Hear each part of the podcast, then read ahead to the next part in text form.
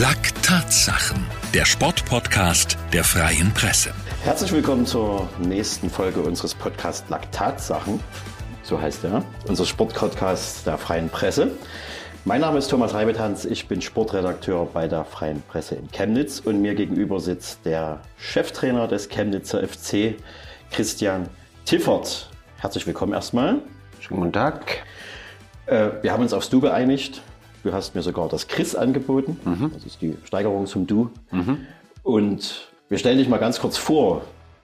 Die zwei wichtigsten Fakten. Also erstmal seit 1. März äh, als Cheftrainer beim CFC jetzt in Amt und Würden.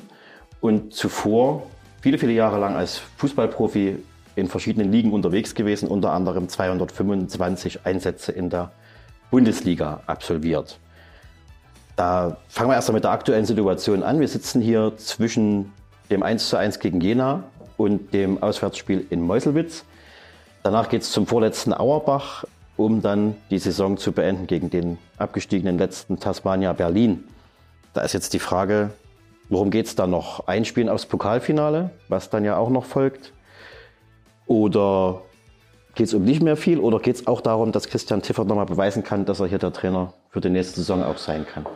Ja, ich glaube, dass das eine Mischung aus allem irgendwo ist. Klar, wir haben das äh, absolute Highlight mit dem äh, Pokalfinale. Ähm, das steht völlig außer Frage. Äh, aber es ist ja so, ähm, dass man ja nicht in einem Pokalfinale äh, antreten möchte und äh, drei Spiele verloren hat. Das macht ja auch was mit dem Kopf der Spieler. Äh, vielleicht auch mit dem Kopf des Trainers, wobei der immer relativ klar sein muss. Ähm, und ähm, deshalb geht's für uns sehr wohl um viel. Und ähm, ähm, da liegt auch immer so ein bisschen die Gefahr, weil ich habe manchmal das Gefühl, das ist aber jetzt nicht hier ähm, explizit so, sondern überall, dass man immer denkt, ähm, dass man diese Mannschaften, die wirklich unten stehen, unten stehen, ob die jetzt letzter sind oder vorletzter, mal so locker leicht schlägt. Ich glaube, wenn man sich Ergebnisse in unserer Regionalliga anschaut, ist das eben nicht so. Wir haben jetzt das beste Beispiel auch am Wochenende gehabt, wo ein klarer Sieg von Lichtenberg gegen Lok Leipzig herausspringt. Klar fragen sich dann alle, wie kommen solche Sachen zustande? Wie geht das? Aber äh, es ist ja schon möglich. Deshalb ähm, ist das mir auch völlig egal, ob das jetzt der letzte und der vorletzte ist oder auf welchem Tabellenplatz kämpfen die um Abstieg oder können die noch nach oben. Ähm, für uns geht es darum, erfolgreich zu sein, eine gewisse Serie auch irgendwo aufzuba aufzubauen, um dann wirklich mit breiter Brust auch ins Pokalfinale zu gehen, was klar äh, über allem steht. Das ist am 21. Mai, hatte ich jetzt vergessen zu erwähnen noch mit. Mhm gegen Chemie Leipzig. Was ist da? Gut, das Ziel, Quatsch, die Frage hat sich erübrigt. Das Ziel ist der Sieg. Ist es da jetzt so, dass man die drei Spiele tatsächlich schon nutzt, um äh, eine Formation zu finden, mit der man dann das Finale angeht? Ja, das sicherlich auch. Aber es ist ja so, ich meine, bei uns hat sich immer nur punktuell, ähm, auch in den letzten Spielen, auch so wenig an der Formation oder Aufstellung, sage ich mal, ähm, ähm, geändert, weil es jetzt ähm, im letzten Drittel der Saison nicht mehr ums Probieren geht. Äh, man hat die Spieler lang genug gesehen, über ein Jahr, über viele Spiele und hat schon gewisse Konstellationen, ähm, haben sich da einfach herauskristallisiert. Und es ging dann natürlich klar manchmal in englischen Wochen auch um Belastungssteuerung, das ist immer ein Thema, gerade wenn man viel spielt, aber so der Kern einer Mannschaft, das ist ja bei allen anderen Mannschaften auch so, der sollte schon immer gleich werden, weil es gibt gewisse äh, Partner, die gut zusammenpassen, ob im Sturm oder im Mittelfeld oder in der Abwehr. Das muss ich ja auch irgendwo finden. Und gegen Ende der Saison ist, ist man ja nicht mehr äh, in der Findungsphase. Deshalb ist es klar, dass ich äh, ähm, die Mannschaft, ich möchte ganz gerne, dass sie sich einspielt, aber das hat sie schon. Aber ich will auch nicht, dass sich jemand schont, äh, weil zum Sport gehört dazu. Es gibt Verletzungen, ja, das ist kein Thema und ich will nicht, dass jemand in den letzten drei Spielen, den ich bringe, den ich auch vorhabe, im Pokalfinale äh, spielen zu lassen, der in Zweikämpfen zurückzieht. Ja, mhm. sowas brauche ich nicht und sowas werde ich nicht machen, sondern dass die Spieler im Rhythmus bleiben. Ja, aber gibt man den Spielern dann zwei Wochen Pause, kann das manchmal nachträglich sein, auch wenn sie frischer sind, sind sie aber nicht mehr im Rhythmus. Also das ist ein, ein schmaler Grad. Und ja, klar, es geht auch um eingespielt sein, logisch. Du hast Anfang März, äh, bist du vom Co-Trainer zum Chef geworden. Der CFC war damals monatelang ungeschlagen. Dein zweites Spiel geht 1 zu 4 in Altlinike verloren. Kriegt man da gleich schon mal Zweifel, schlechte Laune oder denkt man sich, na prima? Ja, jetzt das nicht, ähm, das nicht unbedingt. Ich sag mal so, ähm, ich bin ja lang genug auch Spieler gewesen, klar jetzt nicht so erfahren auf der Trainerposition, aber ähm, es ist schon so, dass als ich auf der anderen Seite war als Spieler, man schon auch immer mal genauer zum Trainer schaut, wie er mit äh, solchen Situationen umgeht. Äh, läuft das alles und gewinnt man 4-1 und 3-0 und 4-0? Ich will jetzt nicht sagen, es ist einfach, aber dann hat man gefühlt nichts zu kritisieren und man kann sagen, ja, ich lobe euch, alles ist toll. Nur wie macht es ein Trainer bei einer klaren Niederlage? Denn die Spieler schauen dann sehr genau, wie gibt er sich, was strahlt er aus, strahlt er Zuversicht aus?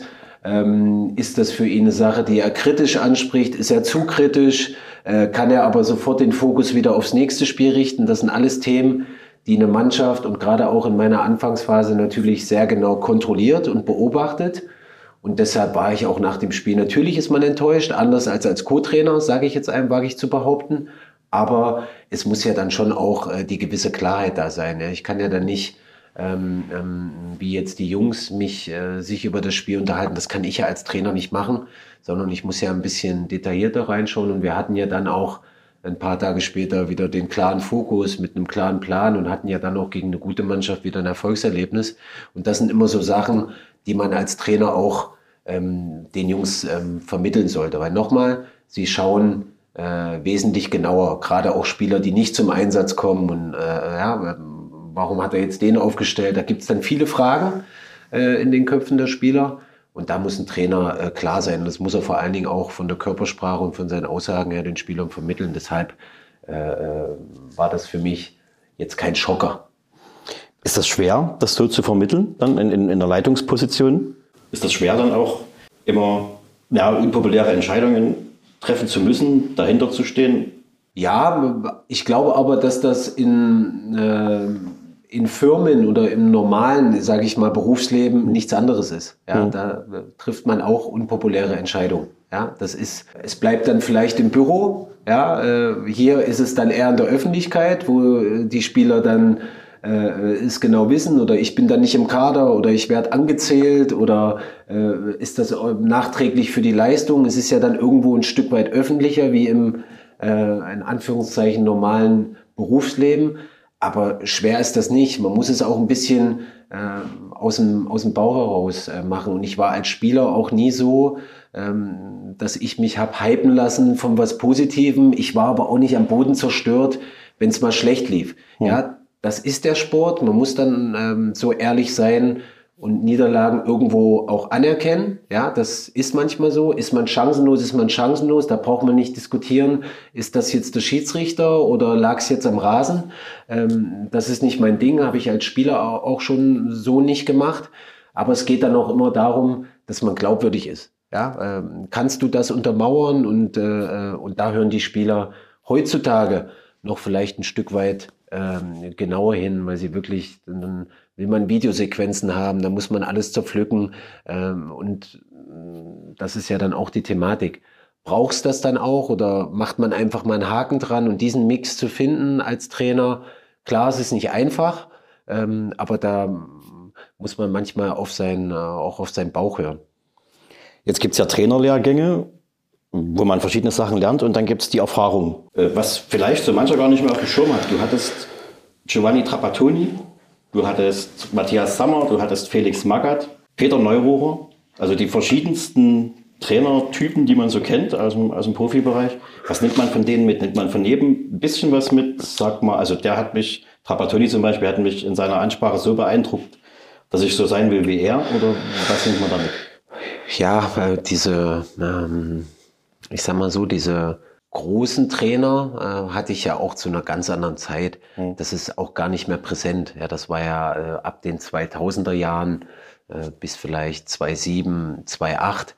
Das äh, habe ich auch gar nicht mehr auf dem Schirm. Also ich kann mich jetzt nicht an eine besondere Trainings- oder Übungsform äh, äh, von Trapattoni erinnern. Ich kann mich an viele Sachen äh, auch von Felix Magath noch erinnern, sicher, die waren meist aber ohne Fußball, sondern äh, äh, da habe ich schon noch was auf dem Schirm, äh, was wir auch ab und zu mal in unserer Vorbereitung schon auch mal mit den Jungs eingebaut haben. Also so ist es nicht. Das ist dann aber, Medizinball. Auch. Ist, ja, ist ganz kurz mal auch, nachgefragt, das stimmt. Felix Magath, ja, Medizinball stimmt. Haben wir auch schon gemacht, auch Bleiweste und sowas, aber jetzt nicht ja. mit den Jungs, halt so, ähm, so wirklich auch Quälereinheiten. Ähm, das habe ich schon noch alles auf dem Schirm, aber äh, ich kann mich jetzt so an gewisse Übungsformen gar nicht mehr erinnern, weil ich will jetzt nicht sagen, es war eintönig, unser Training, das äh, will ich jetzt nicht unbedingt sagen, aber ähm, so dieser, dieser neue Input, dieses komplexe Trainingsform äh, ähm, wirklich zu gestalten. Der kam erst so gegen Ende ähm, meiner Karriere, wo dann wirklich ich dann auch jüngere Trainer äh, hatte. Da äh, war alles zu seiner Zeit. Nochmal, ich bin auch kein Freund davon, das zu kompliziert zu machen, weil es ist immer noch Fußball. Ja, mhm. äh, es kann manchmal auch eine Eins gegen eins Form ganz einfach sein und da muss man nicht dies und das noch noch dazwischen schalten, aber ansonsten ist es so, dass in meinem Trainingsbetrieb ähm, ich da schon versuche, auch sehr viel ähm, selber zu kreieren und mir zu überlegen.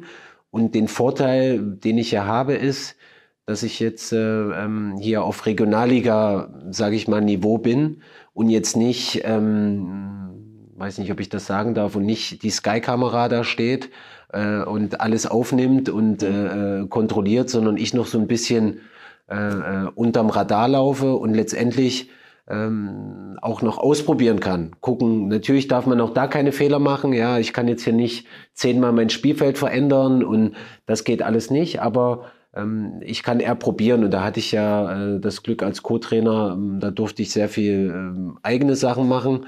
Deshalb war das für mich allein vom Trainingsbetrieb Cheftrainer zu sein, äh, kaum ein Unterschied, ähm, weil nochmal, ich habe als Co-Trainer auch schon viel gemacht. Aber da ist sehr viel Eigenes dabei, also sehr viele eigene Ideen und dafür nehme ich mir auch Zeit und das ist auch, äh, das finde ich auch richtig. Also da will ich jetzt nicht irgendwas machen, äh, um, nur um es gemacht zu haben, weil, weil ich mal gesehen habe, dass es gut klappt. Also muss man schon selber ein bisschen kreativ sein und auch wissen, was man will nach einer gewissen Struktur und das mache ich auch so. Scheitert man da auch manchmal mit, mit seinen Ideen, wenn man jetzt sagt, man kommt aus so einer großen Ebene als Spieler, hat dort auch verschiedene taktische Formationen kennengelernt und will als Trainer zum Beispiel jetzt in der vierten Liga mal sagen, wir lassen die mal kommen. Und dann kommen die nicht, weil es eben Regionalliga ist und der Gegner eben doch ja auf seine Art und Weise Fußball spielt, wo man in der Bundesliga vielleicht eher damit rechnen kann, wie man auf so einen Gegner eingeht. Scheitert man da manchmal daran, dass auf diesem Niveau dann doch nicht so hochklassig gespielt wird? Ja, es ist halt schon schwierig. Es gibt, ähm, aber das ist in der Bundesliga auch nicht anders. Ähm, es gibt halt ähm, schon so eine Zweiklassengesellschaft. Klar ist, dass man ähm, häufiger erlebt, äh, leider, dass man gegen äh, tiefstehende Gegner spielt. Und das ist, muss man ganz ehrlich sagen, ähm, die Leute, die von außen drauf gucken, und das meine ich damit, das habe ich ja vorhin mal angesprochen, sagen dann immer, ah, so ein Spiel müsste doch äh, 4-5-0 äh, gewinnen. Ja, klar, kann man gewinnen, wenn man in den ersten 15 Minuten Tor schießt, dann kann man das 4-5-0 gewinnen. Aber gegen tiefstehende Gegner ist es nun mal leider, und das kann jeder, der selber Fußball gespielt hat, die hohe Kunst, was zu finden. Ja, äh, da brauchst dann manchmal auch individuelle Klasse, mal ein Eins gegen Eins Verhalten, mal Geschwindigkeit, weil der Raum ist so eng, ja, äh, dass es da schwierig ist. Deshalb ist das nicht immer so einfach. Äh, dann gibt's aber wiederum Mannschaften, die sofort vorne attackieren, ja, und du eine gewisse Ballsicherheit brauchst. Äh, und das ist jetzt nicht schwierig, denn das ist in der Bundesliga, in der zweiten Liga und dritten Liga auch nicht anders, dass man immer diesen Mix hat. Und da versucht man ja als Trainer auch im Vorfeld so ein gewisses Muster auch beim Gegner zu, äh, zu erkennen. Es reicht jetzt nicht zu sagen, man hat jetzt mal zehn Minuten eine Zusammenfassung äh, irgendwo gesehen. Ähm, da muss man sich schon Zeit nehmen und die Zeit investieren. Und dann kann man meistens, äh, geht es dann auch in die richtige Richtung. Und das äh, ähm, ist eigentlich häufig so, es hat eigentlich kaum Überraschungen gegeben in den Spielen, äh, ähm, die wir hatten wo jetzt ein Gegner mal komplett was anderes gemacht hat wie davor. Es gibt schon so eine gewisse Struktur. Dafür muss man sich Zeit nehmen und die sollte ein Trainer eigentlich auch erkennen. Hätte denn der Spieler Christian Tiffert in der Regionalliga heute Spaß gehabt? Es gibt ja dann doch oft mal auch den langen Ball, wo man als Mittelfeldspieler dann ja, eher Nackenschmerzen kriegt vom Hin- und Hergucken. Ja, also ja, da hätte ich äh, schon Spaß gehabt. Und ich habe ja auch mal äh, eine Zeit lang, zu meiner Duisburger Zeit, kann ich mich erinnern, habe ich auch mal äh, Regio West gespielt. Da bin ich mhm. degradiert worden. Da hatte ich auch mal äh, ein paar, paar schöne Einsätze. Daran erinnert sich meine Frau heute noch, weil sie da dann wirklich mit dem Kinderwagen da im Sportfest sich eine Bratwurst geholt hat. Wirklich, das war noch so richtig Fußballflair. Also wir bauen das alle paar Monate immer wieder ein. Da sagt mir das meine Frau, dass das eigentlich ganz cool war. Ja. So verstehst jedes Wort. Auch da, nochmal, auch da habe ich mich voll reingehangen und habe von, von den Trainern Lob gekriegt, wie man als Bundesligaspieler mit so viel Einsätzen sich dann noch bei der Spielvereinigung Felbert sich äh, schier die Knochen kaputt macht. Aber es ist Sport. Man, ähm, ich war auch als Spieler schon so, wenn ich jetzt zu irgendeinem Freundschaftsspiel fahre bei einem Landesligisten, also wenn ich schon mitfahre, dann will ich auch spielen. Ja, ja. so und dann habe ich auch Spaß am Spiel. So und das ähm, habe ich ja auch bei meinem bei meinem Antritt gesagt, dass ich das auch mir von den Spielern wünsche. Einfach Freude am Trainieren, Freude am Spielen, gar nicht so viel Druck. Natürlich, es geht um viel, alles klar. Ich weiß das schon auch, aber den Spielern einfach so äh, eine gewisse Struktur zu geben, aber auch die Freiheit zu haben und dann sich wirklich zu erhoffen, dass da die, die nötige Lockerheit auch dabei ist bei einem Druck. Und das ist, ich hätte da schon Spaß gehabt in der Region Nordost mit Sicherheit. Funktioniert's? Dass du den, äh, machen sie mit? Sagen die Spieler, okay, da hat's geschafft, das, wir, wir haben jetzt den Spaß auch wieder? Ja, wir sehen ja immer nur, also äh, ich sehe es ja anders wie jetzt die Leute, die jetzt wirklich ins Stadion kommen oder wirklich immer nur das Wochenende sehen, was da, äh, was da beim Spiel ist. Man darf in dieser ganzen Konstellation ähm, auch immer nicht vergessen, wir hatten jetzt wirklich sehr viele Spiele, die Spiele gehen auf den Zahnfleisch. Wir hatten vielleicht zwei normale Wochen wo wir wirklich gewisse Sachen uns was erarbeiten konnten, was wir jetzt irgendwo mit in die letzten Spiele nehmen, weil wir haben nur gespielt. Es ging darum, irgendwo eine gewisse Frische bei den Spielern aufrechtzuerhalten beziehungsweise zu regenerieren. An normales äh, Taktiktraining ist überhaupt nicht zu denken. Aber was den Einsatz und die Leidenschaft angeht, äh, bin ich von meiner Mannschaft begeistert. Nicht nur bei den Spielen, äh, sondern auch unter der Woche, ja, nach freien Tagen und äh, was sie da wie machen und äh, das in einer Situation, wo es wirklich äh, ähm, in der Liga um gar nichts geht, ja, wo nach oben wenig passiert, nach unten gar nichts passiert, ähm, wo es wirklich nur darum geht, äh, bis zu einem gewissen Datum äh, zum Pokalfinale wirklich frisch zu sein und auf dem Punkt, weil das nun mal das Highlightspiel ist. Und dafür machen das die Jungs gut. Auch spielerisch, das ist mal besser, das ist mal schlechter, aber kein Spieler ist immer gleich an einem Wochenende. Das wird nie funktionieren. Ähm, es gibt auch da schlechte Tage. Und, äh, aber im Großen und Ganzen ähm, finde ich das gut, was die Jungs machen. Also man hört da raus, da, da lodert das Feuer, auch bei dir. Du wohnst in Chemnitz. Mhm. Da ist natürlich die Frage, die du in den letzten Tagen äh, ständig gestellt bekommst, die auch Marc Arnold, euer Sportdirektor, ständig gestellt bekommt. Geht's denn dann mit dir auch in die nächste Saison? Du hättest Lust drauf, hört man so raus. Ja, auf jeden Fall. Das ist ja, das macht ja äh, nicht jetzt, weil ich in, äh, weil ich in Chemnitz lebe, aber das ist ja für mich, ähm, ich habe ja hier als als Praktikant angefangen. Ich habe mich ja quasi hochgearbeitet irgendwo. Das ist ja eigentlich äh, was Tolles. Mhm. Dafür jetzt Cheftrainer, das wünscht sich ja jeder, der in einer, der in einer Firma arbeitet, dass er wirklich anfängt und dann nach oben kommt, ähm, dann irgendwo äh, bei den Jungs einen gewissen Fortschritt sieht und dann natürlich auch weitermachen darf und nicht einfach aufhört. Und so ist es ja bei mir auch. Also äh, mir macht das extrem viel Freude bei all dem Stress, den man als Cheftrainer hat, weil das ist ein, was ganz anderes wie als Co-Trainer. Das äh, ähm, Habe ich von Tag eins gemerkt, ist aber auch nicht schlimm, macht mir keine Angst. Also ähm, mich, mich belastet das nicht. Ich schlafe nachts gut. Äh, äh, es ist nicht so, äh, dass mich das extre extrem stresst oder ich gereizt bin. Ganz im Gegenteil, auch da überwiegt bei mir total die Freude. Und äh, natürlich ähm, möchte ich es auch in der neuen Saison machen. Ähm, das habe ich auch des Öfteren gesagt. Aber entscheiden äh, tue ich es ja letztendlich nicht. Du sagst, du bist als Praktikant hergekommen, das war 2019. Mhm. Und gar nicht lange vorher hast du noch bei einem Verein gespielt, der hier in Chemnitz nur die Unblauen heißt. Mhm. Also bei Erzgebirge Aue, beim Erzrivalen. Gab es da irgendwie Ärger? Aber gab es da böse Worte aus, aus Chemnitzer Kreisen, dass jemand gesagt hat, also was soll denn jetzt das? Gar nicht. Und ich muss auch ehrlich sagen, ich ähm, habe das letztens auch mal gesagt, hätte ich nicht dieses halbe Jahr beim Hallischen FC eingebaut, mhm. hätte ich jetzt hier nicht den Job. Okay, warum? Äh, weil ich nicht glaube, hm. dass man jemand als Spieler von Erzgebirge Aue als Trainer direkt mhm. ohne Pause dazwischen zum Chemnitzer FC geholt hätte. Glaube ich nicht, dass das passiert werde, äh, wäre. Und äh, auch wenn die Zeit sportlich in Halle äh, nicht gut war, also wirklich nicht gut, mit wenigen Spielen, hat sie mir von meiner Karriere nach dem Spielersein, war es genau das Richtige. Weil sonst wäre ich nicht hier und ich bin ja froh, dass ich hier bin.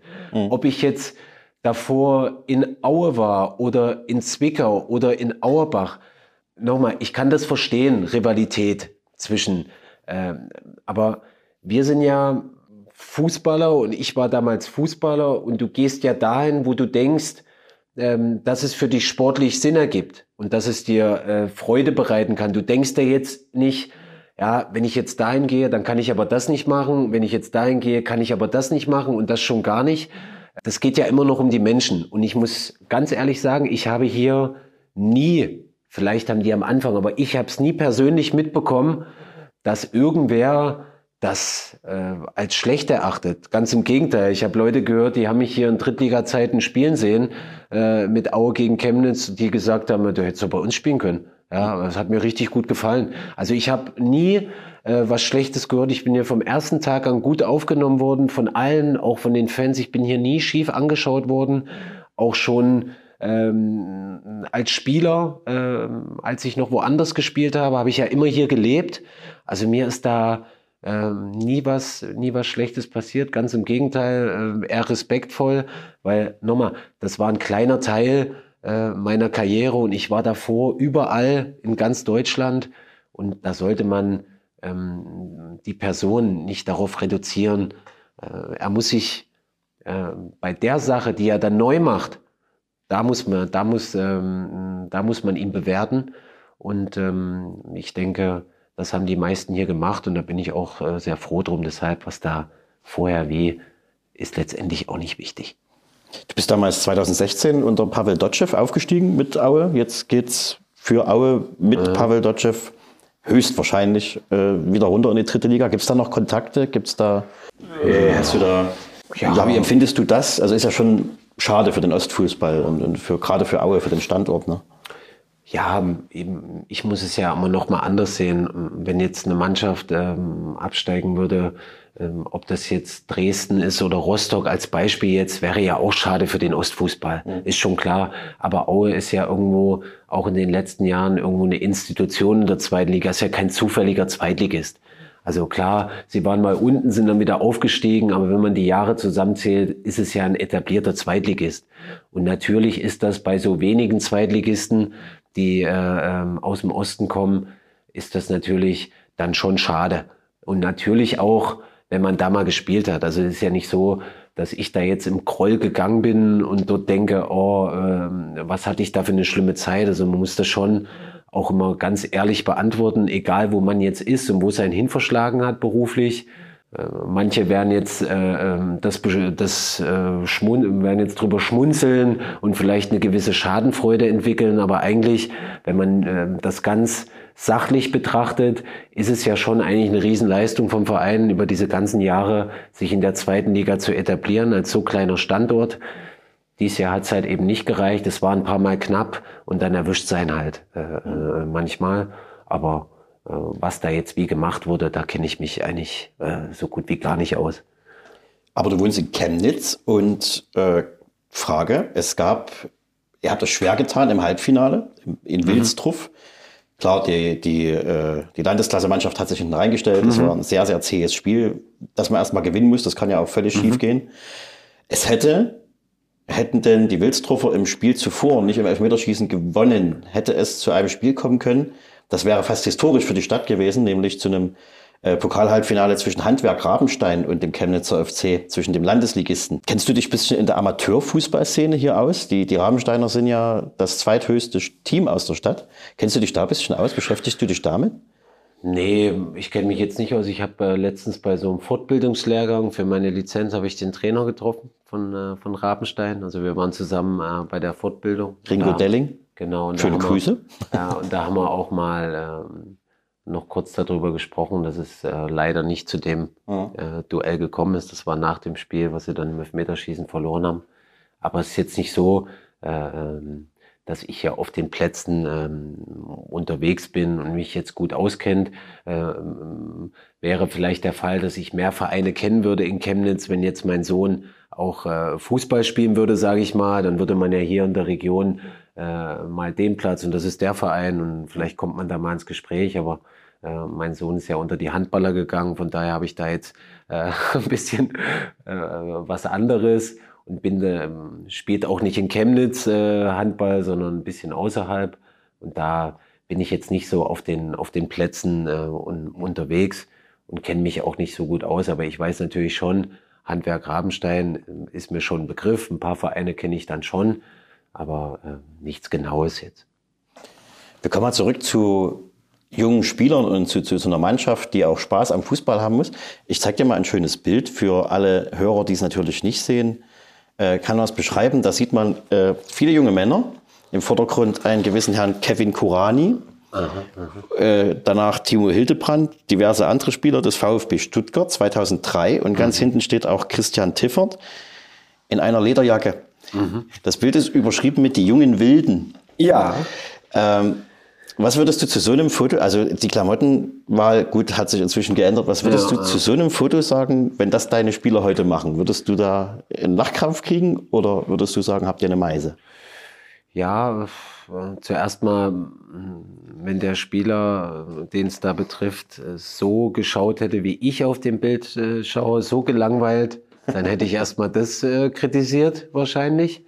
Aber ähm, man darf auch nicht vergessen, dass äh, für die damalige Zeit, dass das was Besonderes war, was wir da hatten. Also äh, es war nicht die Zeit der jungen Spieler, der äh, da gab es Thorsten Frings, da gab es Hamann, da gab es Babbel, äh, äh, da gab es nur Alte, auch in der Nationalmannschaft. Also das war gefühlt, äh, alle waren 30, alle waren gestanden und dass so junge Spieler integriert werden und wirklich ein Team mit sehr, sehr vielen jungen Spielern auch erfolgreich sein kann, ähm, das hat es damals nicht gegeben. Also wenn ich an meine Jugendnationalmannschaftszeiten denke, da waren in der Anfangszeit, war da kaum ein Spieler, der in irgendeiner Art und Weise ein paar Minuten auf der Uhr hatte im, im Profibereich. Das, ähm, und äh, da kommen wir dann auch zu solchen Geschichten wie,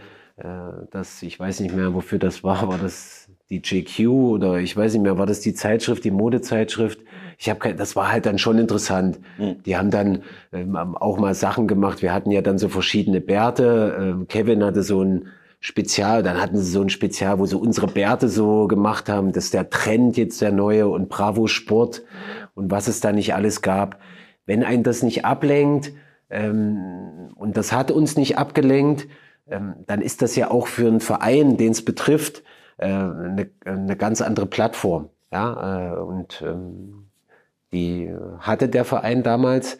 Und äh, meine Frau kommt ja aus der Region und wir sind noch relativ oft dort.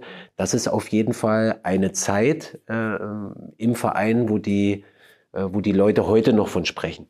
Das war die Vizemeisterschaft, ne? Genau. Äh, gar nicht jetzt darum, weil es jetzt, äh, ähm, klar, es war erfolgreich, aber allein von der Zeit, was es da für Spiele gab, weil man darf nicht vergessen, sowas führt automatisch bei, bei Fans zu einer Identifikation. Wenn das Leute sind aus der Region, die dort ausgebildet wurden, die dort erfolgreich sind, die einfach, ähm, die den Spaß von, man, man kriegt einen ganz anderen äh, Bezug zum, zum Fan. Dazu alles geerdete Leute, mit denen man auch auf der Straße ähm, einen Smalltalk halten kann. Nichts Abgehobenes, ja, so ähm, nichts, was schon verdorben ist, so charakterlich, sage ich mal. Einfach, und da, das merkt man heute noch mit ganz vielen Leuten, die sich immer noch an Spiele erinnern können, was du selbst schon vergessen hast, was du gar nicht mehr weißt. Und ähm, da kommen dann, dann auch solche Sachen. Da hat man, wir haben da wahnsinnig viel gemacht. Das ja. war dann mit irgendeinem, so keine Ahnung, Modehaus, die haben uns dann die Klamotten zur Verfügung gestellt. Oder wenn du da mal irgendwo eingeladen bist, ähm, dann hat er dir dann Klamotten gegeben, dann hat ein Friseur mit dir ein Abkommen, da konnte, der hatte ja immer die, die Frisuren fresh gemacht. Da hast du dann ein bisschen Werbung. Ja, das war damals alles neu. Ja, jetzt ist ja Instagram, Facebook und das hat es ja damals alles nicht gegeben. Wie verrückt hat, ist das? Das ist ja gerade mal 20 Jahre her. Also wir alle leben ja in der Zeit, in der gerade gerade äh, digital und medientechnisch sich extrem viel verändert hat. Wie verrückt ist das, dass es gerade mal 20 Jahre her ist, dass sowas passierte? Und es, es gibt auch ein Foto, habe ich auch gefunden, da haben sie dich äh, beim VfB Stuttgart im Internetcafé fotografiert vor so einem alten Röhrenbildschirm sitzt. Sowas noch, ja. Internetcafé. Nein, eben nicht mehr. Äh, mhm. Wenn man sagt, damals die Zeit, da war das was Besonderes für ein Modemagazin, ja. fotografiert zu werden. Und heute ist es das Normalste von der Welt, dass die Spieler im Internet ihre eigenen großen Shows da abziehen. Wie verrückt ist das? Wie, wie hat sich das auch aufs Fußballgeschäft ausgewirkt, auf die Arbeit eines Trainers? Ja, ähm, es, man hört ja häufiger immer mal wieder Sachen, dass der ein oder andere Spieler nicht genau weiß, dass wenn er dort irgendeinen Post oder einen Tweet absetzt, äh, dass es dann seine Follower äh, lesen und dann die nächsten, die dem folgen, lesen. Also manchmal habe ich das Gefühl, dass der ein oder andere Spieler nicht so richtig weiß, wie das System funktioniert, weil man da auch dann häufiger mal einen Kommentar liest, der vielleicht eher ähm, ähm, dem man vielleicht eher WhatsApp an einem Kumpel schreibt und nicht in aller Öffentlichkeit. So kommt es mir manchmal vor. Ich äh, habe ja gar nichts. Also ich habe auch nie was gehabt. Ich habe kein Insta, ich habe kein Facebook, ich habe kein Snapchat, ich habe kein TikTok, äh, ich habe kein YouTube bei mir. Also ich habe gar nichts. Und habe ich auch nie gehabt. Mhm. Und mir geht's gut dabei. Das muss also, man auch nicht haben als Trainer, um seine Spieler zu Ja, aber ich habe es auch als Spieler nicht gehabt. Ja. Auch zum Schluss nicht. Und da bin ich auch dem Trend nicht, weil die Zeit will ich nicht investieren. Ja. Was, ich will ja nicht den ganzen Tag äh, mein Leben damit verbringen, um irgendwas einem anderen zu zeigen. Ich weiß, das gehört heute, heutzutage dazu. Alles okay, äh, verstehe ich, wer das macht. Aber ich, ich will das persönlich nicht. Aber es ist schon ähm, krass, wie sich's ähm, entwickelt hat. Und ich muss ehrlich sagen, manchmal ähm, ist es so, dass ich die Spieler, die jungen Spieler heutzutage da nicht drum beneide. Natürlich, die verdienen heute mehr Geld, keine Frage, aber sie sind total gläsern. Da kann doch heutzutage ein Spieler ja nicht mal irgendwo hingehen, wenn er prominent ist, weil er ja sofort damit rechnen muss, dass die Kamera läuft und er aufgenommen wird, was dann hochgeladen wird, das hat's ja bei uns alles nicht gegeben. Ja, mhm. wir konnten ja ähm, übertrieben gesagt, das haben wir ja auch alles gemacht. So ehrlich muss man ja auch sein. Wenn man in eine Diskothek gegangen ist und da ist man halt um fünf, sage ich mal, rausgetokelt, das war okay. Da wurde drüber gesprochen, aber es war Feierabend. So, da gab's kein Bild, da gab's kein Video, alles in Ordnung, da gab's kein Post, einfach nichts. So, und es ist doch auch okay. Und heutzutage kann das doch keiner mehr machen, ohne dass man hier eine Videoaufnahme hat und äh, am besten noch mit Lauschen und mit Ton. Und also das ist schon krass und, und wirklich, äh, da sind die Spieler heutzutage auch nicht drum äh, zu beneiden. Aber sie machen natürlich bei der Benutzung von sowas auch ihre Fehler. Also so ist es nicht. Ja, manchmal fehlt dem einen oder anderen die Konzentration auf Fußball. Das ist schon richtig, aber zu so einem Topstar äh, verstehe ich auch, gehört das schon auch dazu. Äh, viele interessiert das, die wollen das wissen, verstehe ich auch. Alles in Ordnung. Für mich äh, ist es nichts und war es auch nichts. Und äh, aber äh, meine Kinder haben jetzt kein Verbot, sondern sie nutzen diese Medien auch. Alles in Ordnung. Ich bin da jetzt auch kein kein Verfechter. Also nur für mir, mir gibt es nichts. Aber Handyverbot in der Kabine gibt es beim CFC nicht. Oder doch? Ja, das ist ja schon so. Äh, Bei uns war das ja früher viel, viel strikter. Erstmal hat es ja relativ spät dann Handys gegeben. Und was waren das für Apparate überhaupt? Was konnte man damit das, überhaupt das, machen? Das wäre aufgefallen. Ja, was konnte man damit überhaupt machen? Ja. Aber heutzutage ist es ja so, du kannst ja kaum einschätzen, wenn der Spieler Kopfhörer äh, aufhat, sage ich jetzt mhm. mal, und viele Spieler brauchen ja Musik. Hört er jetzt Musik oder tippt er hier eine Nachricht und schreibt nicht? Das kannst du ja überhaupt gar nicht mehr. Du weißt mhm. ja nicht, weil das mhm. Handy ja mittlerweile für Musik hören da ist, aber auch zum Schreiben. Ja, äh, das hatte man früher leichter überprüfen können, weil man ja da äh, ähm, einen MP3-Player hatte oder keine Ahnung. Da war es halt klar, das ist nur Musik und für nichts anderes zu gebrauchen. Walkman. Ja, äh, aber äh, ich glaube, dass die Spieler heutzutage schon mittlerweile wissen, äh, dass ab einer gewissen Uhrzeit das einfach auch keine Rolle spielt. Aber man muss es äh, ja auch nicht übertreiben, weil wir sind auch nicht in irgendeinem Mannschaftshotel vorm Spiel. Wir fahren auch nicht mit dem Bus vorher zu Heimspielen. Äh, aber äh, man kann ja den Jungs auch nicht, wenn man jetzt drei Stunden nach Berlin fährt oder dreieinhalb, in der Zeit den Jungs das Handy verbieten. Also das ist ja, äh, halte ich dann auch für, äh, für Blödsinn und äh, passiert auch bei uns nicht. Aber natürlich klar in der Kabine direkt vorm Spiel, da sollte man jetzt nicht noch äh, WhatsApp tippen. Für dich ging es dann von Stuttgart nach Salzburg zusammen zusammen mit Trapattoni oder war das dann, hat er dich dann geholt, weil er dich doch kannte? Wie hat das zusammengehangen? Dort bist du ja dann mit ihm auch österreichischer Meister geworden. Ja, das war schon so. Ich hatte da sportlich gesehen mein bestes Jahr in dem Jahr in Stuttgart, auch wenn es äh, die Leute gar nicht anerkannt haben. Und das war einfach für mich dann das Zeichen, dass ich da gehen muss. Ich war da sechs Jahre und dann steckt man so in so einer Schublade drin und äh, hat gar keine ähm, sachliche Bewertung mehr, sondern ist so das ewige Talent und das ist, es geht nicht vorwärts und das ist das, was ich immer gehört habe. Da musste ich gehen, da hat sich die, die Offerte äh, äh, ergeben ähm, und das war für mich jetzt spannend. Das war in der Anfangszeit von Red Bull, also da war noch alles wirklich äh, ähm, am Umbruch, klar, neues Stadion, keine Frage, aber das war, da war das System noch nicht so wie jetzt. Also mhm. das war alles noch äh, neu in der, in der Anfangszeit. Wir hatten eine gute Mannschaft. Ich konnte mir das gut vorstellen, aber für mich ging es eher um den Tapetenwechsel. Ja, es ist, hat sich leider kurzfristig für mich ein anderer Wechsel zerschlagen. Da wäre ich in der Bundesliga geblieben. Habe ich gemacht, war okay, Tapetenwechsel, bisschen rauskommen, aber äh, nach dem Jahr war ja dann wieder Schluss. Also für den, für den normalen Fußballfan, der da nicht, der da auch mal hinter die Kulissen gucken möchte, wie ist die Arbeit unter Giovanni Trapattoni? Er ist ja schon ja, eine Ikone auch auf dem, auf dem Trainermarkt. Er ist ein Welttrainer, hat viel erreicht und ja auch eine Type für sich. Also jetzt gehen wir mal auf die Ansprachen. Wenn du sagst, Training weißt du nicht mehr so viel, war nee. eher auch altmodisch, aber jetzt Ansprachen. Wie, wie macht Trapattoni die Mannschaft heiß? Aber wir hatten ja schon wirklich auch insgesamt, äh, muss man ja auch sagen, wirklich ein, äh, ein super Trainerteam. Also da war ja Lothar Matthäus, war ja der Co-Trainer. Oh. Und Hansi Flick war der zweite Co-Trainer. Also äh, wir hatten da schon noch mehr zu bieten wie nur, wie nur Trapattoni, jetzt auch im Nachgang. Ja. Ähm, aber äh, ich, ich hatte ja Trapattoni auch schon in Stuttgart und die Italiener trainieren zum Beispiel anders. Also äh, du kannst klar einen Unterschied sehen zwischen dem italienischen Trainer und vielleicht einem deutschen Trainer. Das ist ja nur das, was ich, äh, was ich vergleichen konnte. Ähm, bei dem italienischen Trainer wissen ja sicherlich viele, wird ja wirklich viel auf Taktik, wirklich, äh, da sind wirklich sehr trockene Einheiten auch dabei. Also wirklich, das kann richtig trocken sein.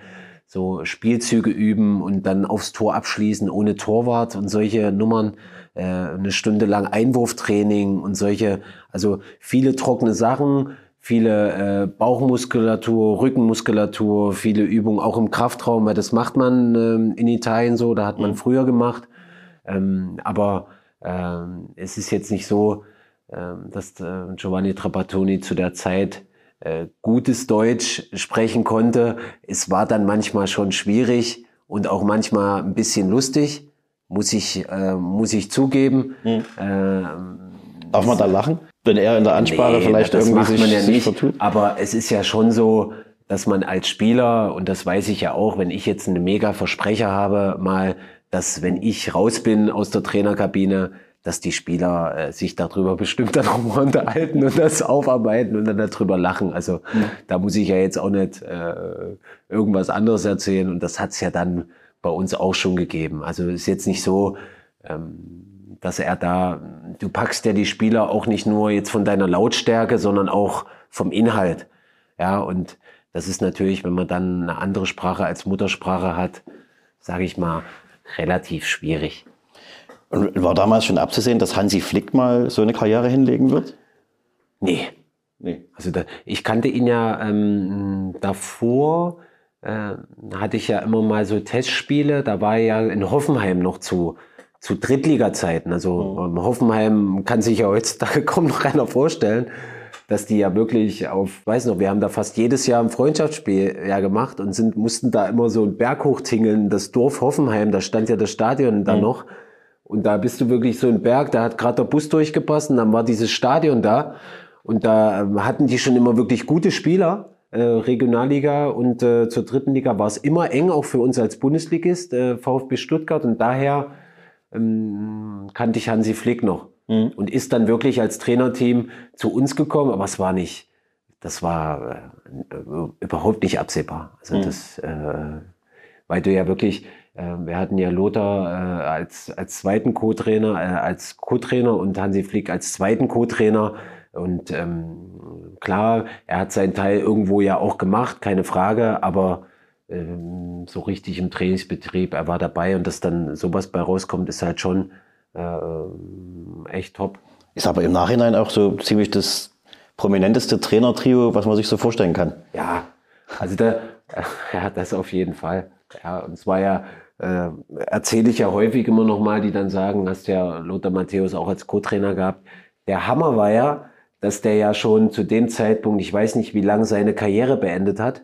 Und er ja dann manchmal, wenn wir so Trainingseinheiten ja noch mitgespielt hat. Mhm. Der war ja dann schon 20 Jahre älter und der war einfach immer noch der beste Spieler. Als Ist Trainer. So. Also hat er so zeitig aufgehört. Also das war Wahnsinn. In dem Alter noch äh, hat er da wirklich äh, uns unter anderem auch mir einiges äh, vorgemacht. Ja, mhm. so. Und das ist dann schon, ähm, manchmal krass, da waren schöne Einheiten dabei. Also das ist, äh, da kann man einfach sehen, dass das halt ein Fußballer auch durch und durch war. Ja. Darf, darf man Lothar Matthäus im Training faulen? Ja, na, wird man dann vom Verein. Dann darf man ja nicht vor Ehrfurcht da standen. Wenn er ja. dann schon mitmacht, ja, dann muss man ihn ja auch so behandeln. Kannst ja dann nicht einen Nicht-Angriffspakt machen, nur weil es Lothar Matthäus ist, geht ja nicht. Äh, aber klar, als Trainer muss man ja dann schon gucken, dass man auch seine eigenen Spieler ja nicht verletzt. Und also man hat dann schon, aber der eine oder andere ist dann vielleicht auch manchmal sauer. Deshalb muss man immer aufpassen, wie viel man als Trainer macht mhm. und was man genau macht, weil es kann dann auch manchmal sein, dass es in die andere Richtung geht. Dann ging es von, von Salzburg nach Duisburg, richtig? Mhm. Äh, dort unter anderem, also zunächst unter Rudi Bommer, dann unter Peter Neurohrer. Das ist mhm. ja nun die nächste Trainer-Ikone hier, die, die in Deutschland so rumläuft. Äh, wie war unter ihm das Training? Er, er verkörpert ja nach außen hin für den Fußballfan immer so den lockeren Typ. Stimmt das? Ist er so der Kumpeltyp da draußen? Ja, auch.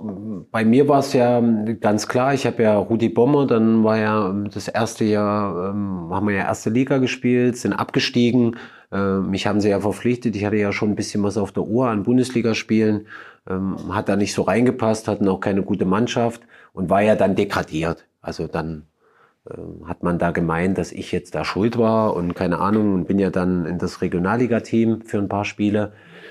Und dann kam Peter und der hat mich ja sofort, ich muss jetzt die Nummer 10 tragen und äh, auf einmal bin ich wieder wichtig. Das ist schon so ein Menschenfänger, ja, so, äh, der wirklich auch dieses Selbstbewusstsein den Spielern einimpft. Also es ist mhm. manchmal wirklich, was dann über Gegner und über gegnerische Spieler manchmal gesagt wurde, will ich lieber nicht sagen, aber es vermittelt dir halt als sein eigener Spieler schon dieses Gefühl von, ah ja, wir sind besser. Und so gehst du dann auch raus. Auch da, das liegt so lang zurück, dass gewisse ähm, oder ich mich an Übungsformen, Trainingsformen jetzt gar nicht so genau erinnern kann. Aber es ist jetzt, ist jetzt nicht nur so, dass Peter Neurohrer immer nur gut gelaunt durch die, durch die Gegend läuft. Das äh, funktioniert auch nicht. Auch da gibt's ein gesundes Maß. Ähm, auch da wird was man, werden Dinge trainiert, die man für den Fußball macht. Und es kommt nicht nur auf Sprüche an, aber wenn man einfach dieses Selbstbewusstsein so ausstrahlt wie er, dann macht das ja auch was mit, mit, deiner, mit deiner eigenen Mannschaft. Und das war ja dann auch für ein paar Monate äh, relativ erfolgreich. Mhm. Dann ging es nach Kaiserslautern, eines der, der stimmungsvollsten Stadien, mhm. was wir in Deutschland haben, und dort als Kapitän mhm. die Mannschaft aufs Feld geführt. Ist das auch so ein, so, ein, so ein Fußballtraum, der da in Erfüllung geht, in so einem Stadion Kapitän zu sein, der Heimmannschaft? Es war eine schwierige Saison natürlich. Ne? Ja, die Saison war schwierig. Das Jahr davor hatte ich, glaube ich, äh, das beste Jahr auch meiner Karriere. Äh, man sieht aber dann im Nachgang, dass ich jetzt kein Thomas Müller und kein Bastian Schweinsteiger sind, äh, bin, denn die können das über zehn Jahre hinweg jedes Jahr bestätigen. Da bin ich halt einfach dann nur ein Durchschnitts-Bundesligaspieler bin ich auch gewesen, so ehrlich bin ich auch. Da bin ich ja jetzt auch nicht äh, der Megastar. Äh, klar habe ich viele Spiele gemacht, aber jetzt nicht wie andere. Da hatte ich ein erfolgreiches Jahr. Ich konnte es dann halt nicht bestätigen. Bin dann auch aufgrund des Jahres Kapitän geworden. Das war 2011, als du genau. auch von den Fans zum Spieler der Saison gewählt genau. wurdest. Ne? Und da war ich auch, äh, was zumindest ähm, als Vorlagengeber, äh, war ich äh, sehr weit vorn, was ja für eine Mannschaft, die jetzt nicht so die Qualität hat wie Bayern oder Dortmund, schon nochmal eine andere Leistung ist, mhm. wie wenn jetzt das ein Ribéry schafft oder ein Thomas Müller, ohne den jetzt nahe treten zu wollen.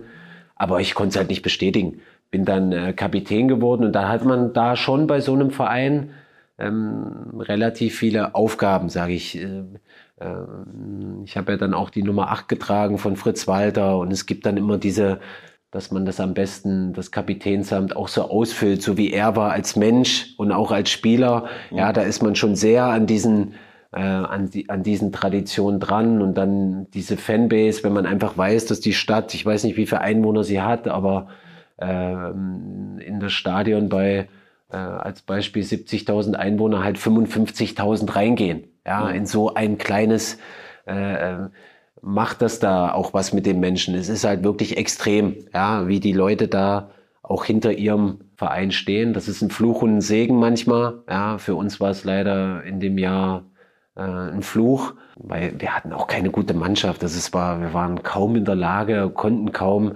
mit irgendwelchen Mannschaften da mitzuhalten. Im ersten Jahr war man noch eine Überraschung, äh, aber es ist natürlich, äh, wenn man das äh, heute weiß, dass da äh, Kaiserslautern in der dritten Liga da vor 10.000 Zuschauern spielt gegen Vereine, äh, das ist dann schon äh, krass, wenn wir da jedes Mal volle Hütte hatten, Flutlichtspiele dort hatten und so richtiges Betzenberg-Feeling das gibt es halt bis auf die letzten paar Spiele, die sie dort zu Hause hatten, vor vielen Zuschauern, halt gar nicht mehr.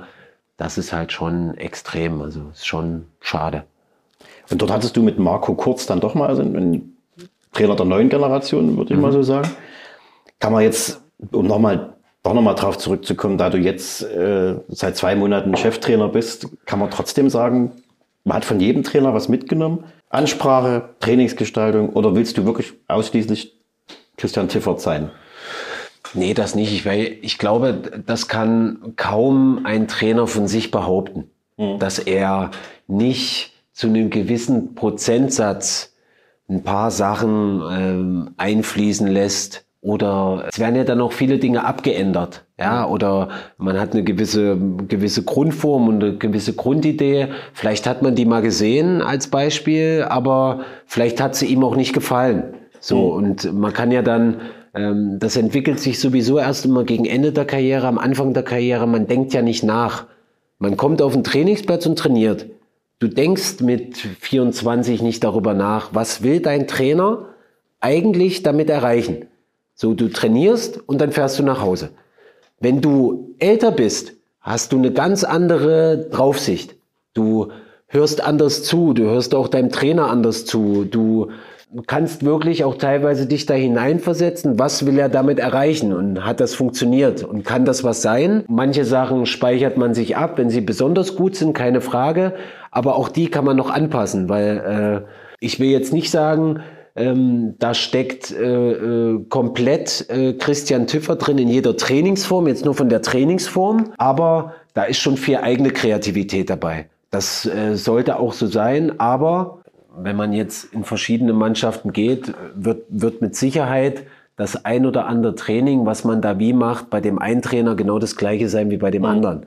Ja, also ähm, das ist ja dann auch keine Wissenschaft und man darf es auch nicht verkomplizieren. Es geht immer noch um Fußball und man muss da wirklich äh, ein gesundes äh, Maß finden, wann man die Spieler, man kann sie nämlich auch überfordern. Und ich will da nicht, dass das so, so Roboter-like wird und dass es zu viel Taktik wird. Es muss auch immer Spaß dran. Zweikämpfe gehören immer dazu. Das sind Basics, ja, die gehören einfach dazu. Die müssen abgearbeitet werden.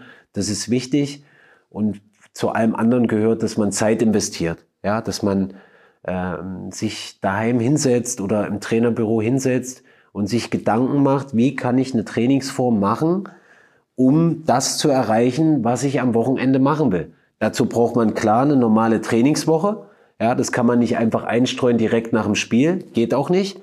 Aber ähm, dazu braucht man auch Trainerscheine. Man braucht Methodik. Ja, was kann man wie machen oder wie wird es dem Spieler dann langweilig oder steht er jetzt da fünf Minuten und hat keinen Ball? Das sind alles Gedanken plus die Spieleranzahl. Das ist alles komplex und äh, da versuche ich schon meinen eigenen Weg zu gehen. Aber klar, äh, es gibt Übungen, gerade gegen Ende meiner Karriere, die äh, bei einigen Trainern gut waren und äh, das wäre vermessen zu sagen, die auch nicht mit seiner Mannschaft zu probieren.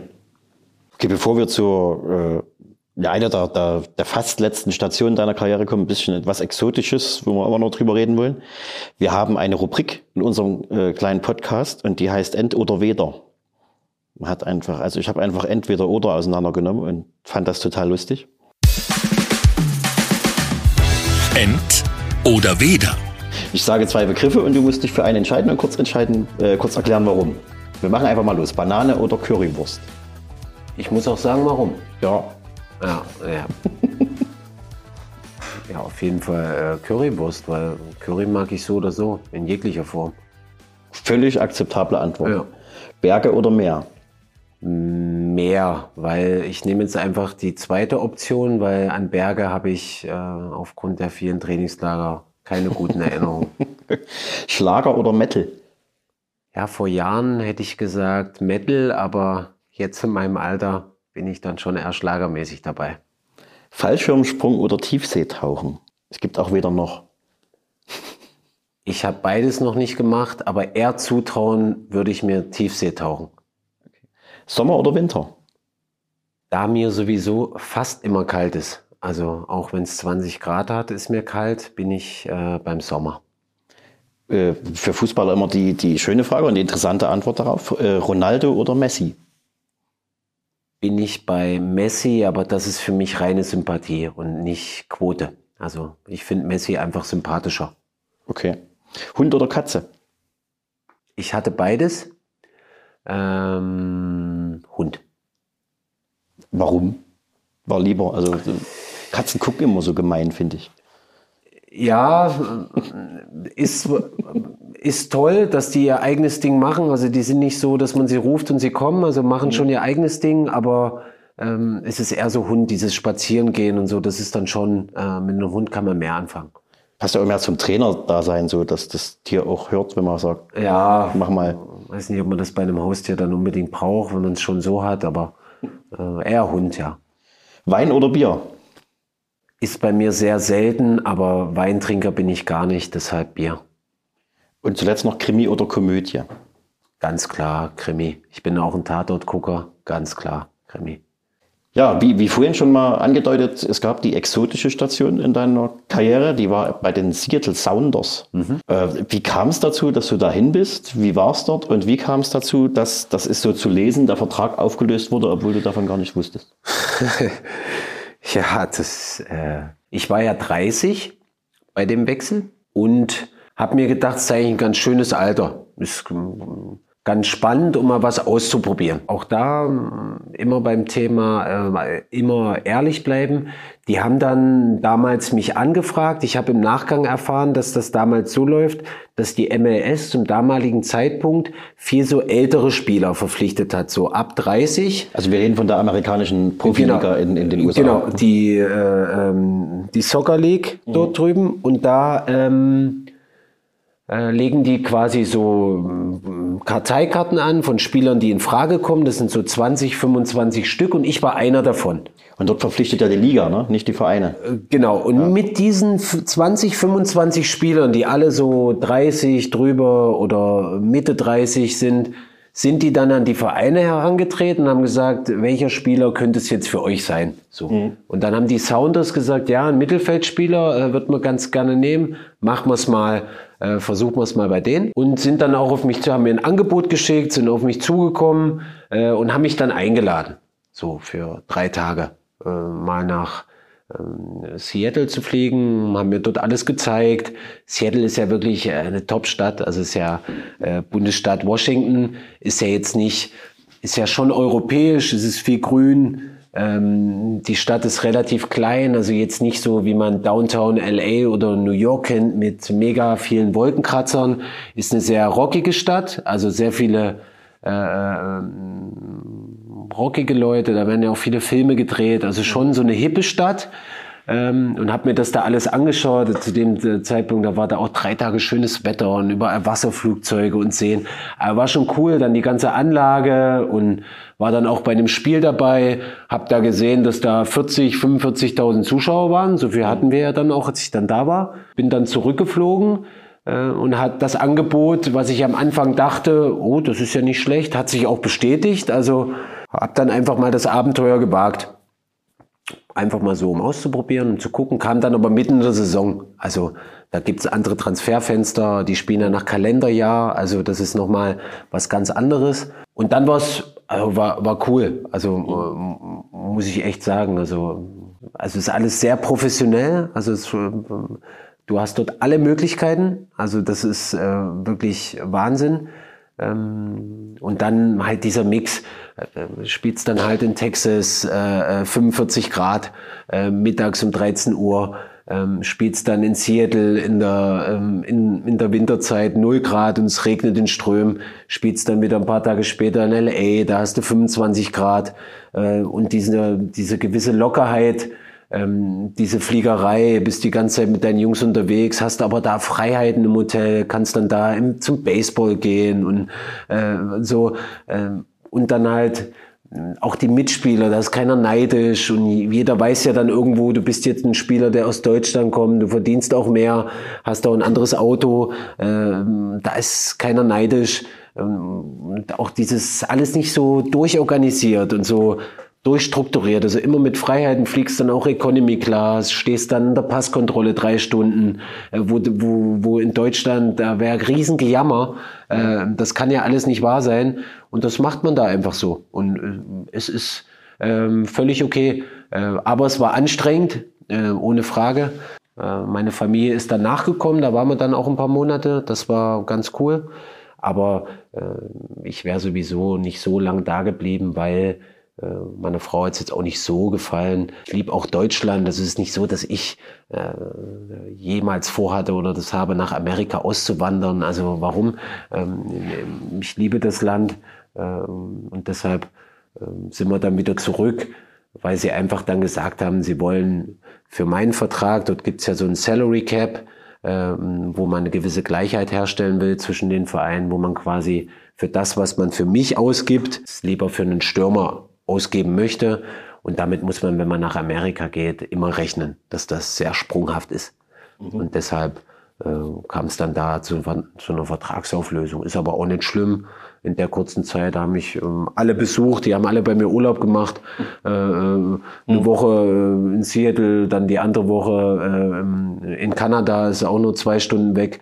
Also äh, war natürlich für, für alle Beteiligten ringsherum um mich optimal. Und jetzt Chemnitz? Und äh, es steht das große Highlight noch an, das Pokalfinale. Wie geht's dann weiter? Also ist dann erstmal Sommerpause eingeplant, mhm. denke ich mal. Und dann ist ja nächstes Jahr, jetzt muss ich fast schwindeln, ist es ja so, unabhängig jetzt wer Trainer ist, ich gehe mal fast davon aus, dass da vielleicht Christian Ziffert weiter an der Seitenlinie ist. Nächstes Jahr steigt der Regionalligameister nicht direkt auf. Hier sitzt der Pressesprecher und schüttelt den Kopf. Das ist dann in zwei Jahren erst der Fall. Ist das dann jetzt aus deiner heutigen Sicht, äh, klar kann der Verein da, der Sportdirektor noch ein anderes Ziel oder eine andere Strategie fahren, aber wäre es aus deiner Sicht besser, nächstes Jahr alles auf eine Karte zu setzen oder dann, wie vielleicht viele andere Vereine auch in der Regionalliga, in zwei Jahren zu sagen, jetzt kann man direkt aufsteigen, jetzt investieren wir mal groß in den Kader. Ah, die Frage. Wie, wie, wie ist aus deiner Sicht die Zukunftsperspektive für den Verein? Wann soll es wieder hochgehen? Es soll ja wieder hochgehen. Ja, die Frage ist mit der, mit der Vorgeschichte, die der Verein noch vor Jahren hatte, mhm. sollte man wirklich sagen, äh, man setzt alles auf eine Karte kann sich ein Verein, der schon mal richtig in der Bredouille war, sich so eine Aussage leisten mhm. und das dann auch so machen. Um vielleicht die Gefahr zu laufen, dass es dann nicht klappt, weil man hat nie eine Garantie und äh, ähm, ähnliche Dinge wieder passieren. Ich glaube, äh, dass wir da äh, Leute in den verantwortlichen Positionen haben, die das sehr gut einschätzen können, wo man noch vor Jahren mal war. Und ich glaube, das will hier keiner mehr erleben, äh, so eine Situation. Und man muss auch als Trainersicht, äh, wenn es um Kaderplanung geht, ähm, es geht ja immer nicht darum, Geld immer zu investieren. Vieles ist ja auch Trainerarbeit und sollte auch Trainerarbeit sein, weil wir sind auf Regionalliganiveau und können doch nicht wirklich sagen, dass wir lauter fertige Spieler, die in der dritten Liga alle performt haben uns hier finanziell leisten können, wo ist dann noch die Trainerarbeit? Also wo ist dann noch äh, das, was ich machen soll? Es geht auch darum, in Spielern, die man reinbringt, auch was zu sehen und was zu entwickeln. Und darum geht's und einfach äh, eine Mannschaft auf die Beine zu stellen, ähm, die wirklich dann nicht wie jetzt monatelang einfach hinterherläuft.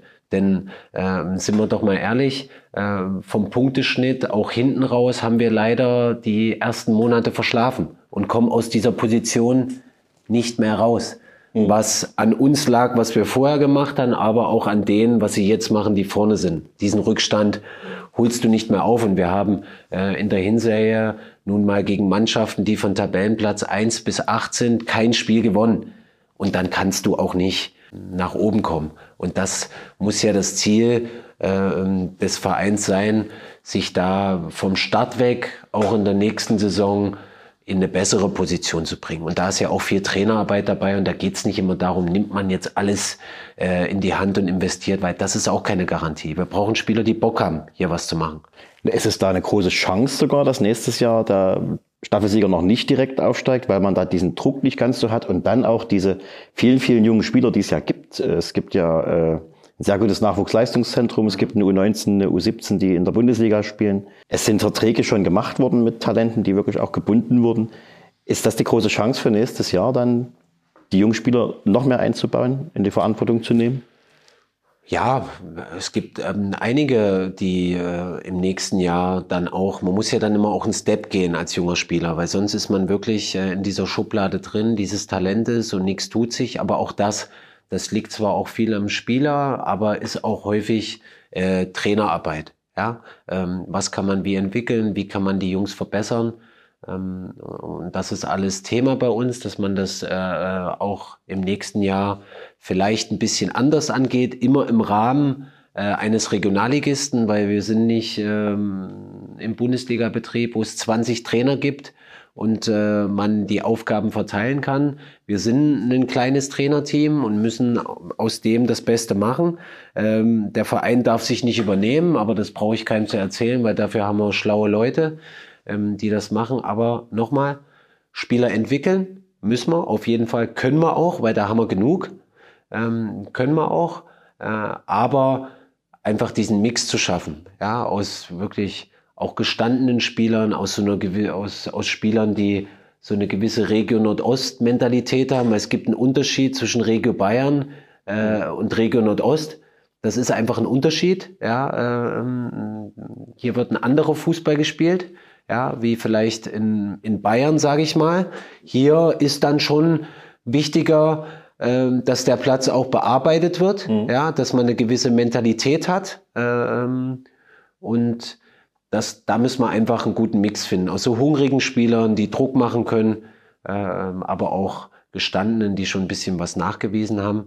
Und dann, äh, ob das jetzt besser ist oder schlechter, dass es da noch Relegationsspiele gibt. Allgemein ist natürlich bitter, schon klar, äh, wenn man jetzt als Beispiel BFC sieht, die eine mega Punkteausbeute haben und wenn du natürlich diese beiden Spiele da nicht als Sieger hervorgehst, ist halt schon krass. Betrifft auch den anderen Verein, keine Frage. Aber rein sportlich wäre man in der Position äh, vor Jahren halt einfach aufgestiegen. So, Punkt aus. Und die Saison hätte sich ausbezahlt, das weiß man jetzt nicht, sondern erst nach den zwei Spielen ist halt schon bitter. Aber klar ist, äh, da werden wahrscheinlich auch Vereine taktieren und werden wahrscheinlich sagen, nächstes Jahr ähm, eher nicht, weil setzen dann alles auf eine Karte. Das macht es aber auch nicht einfacher. Dann bei allem, was so äh, in Zukunft ansteht, maximale Erfolge. Und bevor wir hier Schluss machen, noch vom Experten die große Antwort auf die Frage, wer wird Weltmeister 2022, mitten im Winter in Katar? Oder was, äh, wer wird Weltmeister und was schafft Hansi Flick mit den Deutschen? Kennst du ihn ja. Äh, da habe ich keinen Tipp, aber äh, ich muss ehrlich sagen, das Einzige, was ich da sicher sagen kann, ist, äh, dass es Italien nicht wird. Aber das wirklich, da bin ich auch zu wenig, bin ich eigentlich auch komplett raus. Also ich weiß nicht, wie ist die Form und äh, kann ich wenig zu sagen. Ich kann nur das sagen, was ich gerade eben gesagt habe. Und natürlich als Deutscher ist natürlich klar, dass ich mir wünsche, dass mein Land das macht, aber Italien wird es nicht, bleibe ich dabei. vielen Dank. Okay. Und ja, vielen Dank für die Zeit und viel Erfolg. Und vor, all, vor, allen Dingen im, im Pokalfinale dann. Vielen Dank. Dankeschön. Lack Tatsachen, der Sportpodcast der Freien Presse.